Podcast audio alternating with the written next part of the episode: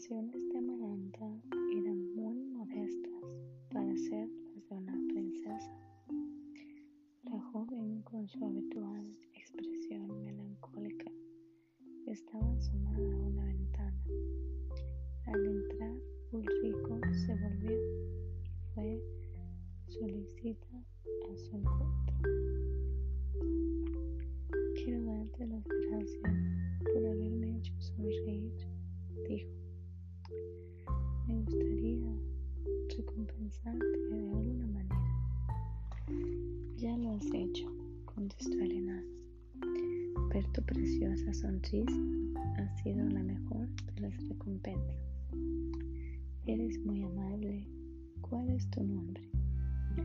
A él le encantó que no lo llamara enano, como hacían casi todos. Ulrico, princesa. Eres muy amable, Ulrico. ¿Cómo sabías que soltando a ese pájaro conseguirías hacerme sonreír? Al entrar en la sala del trono, lo miraste con pena. Pensé que te sentías como él, encerrada en una jaula de oro, y que te gustaría verlo libre. Has leído en mi corazón nada más con verme. ¿Acaso eres un mago? No, Amaranta, contestó él con una sonrisa.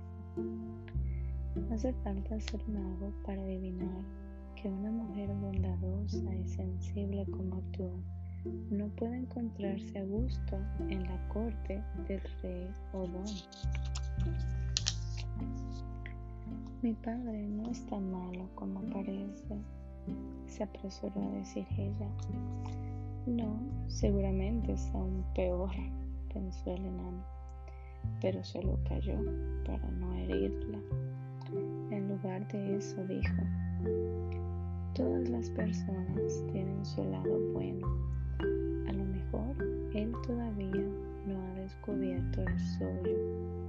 Sí, eso es lo que yo pienso. Se te ha pedido que te quedes aquí como bufón y que tú no quieres. Le rogaré que te deje marchar. Eres muy amable, pero no creo que te escuche.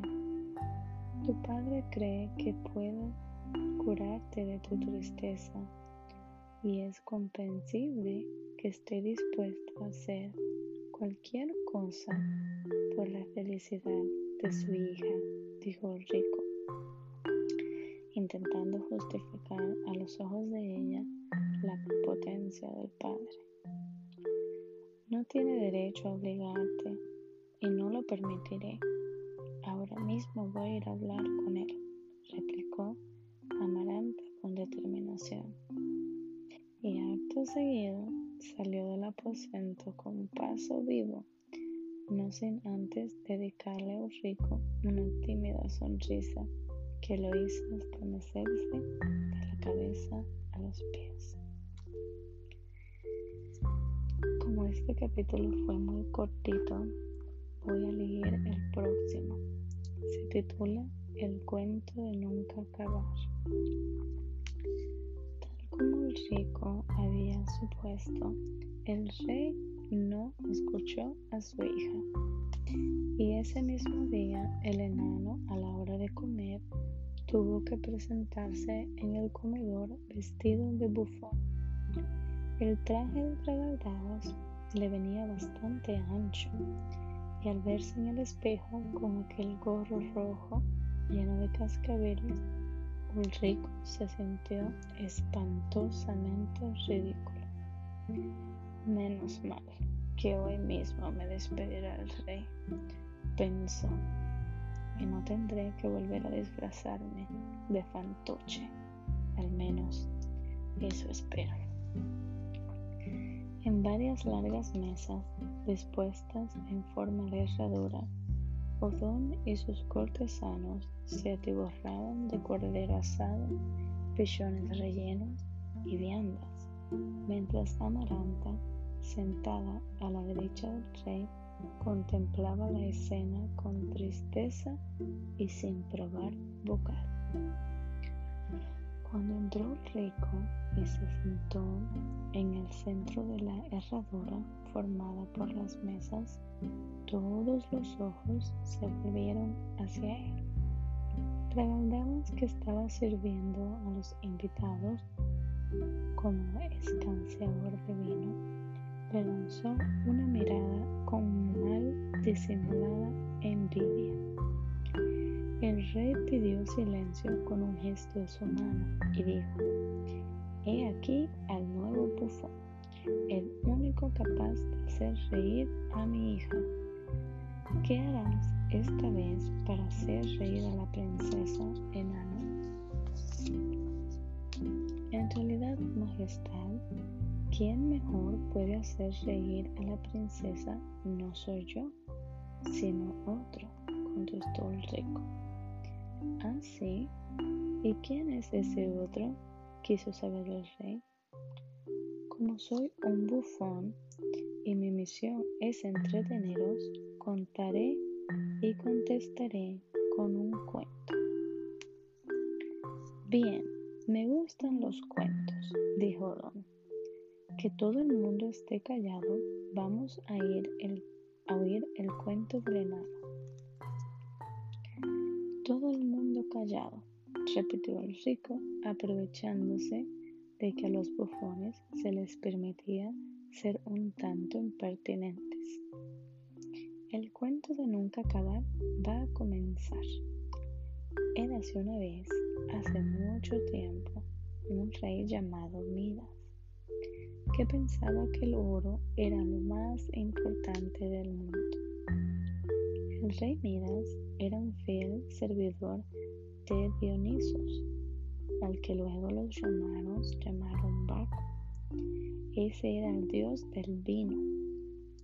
Y un día Dionisios, queriendo premiar la lealtad de Midas le dijo que formulara un deseo. Y el rey pidió que todo lo que tocase se convirtiera en oro.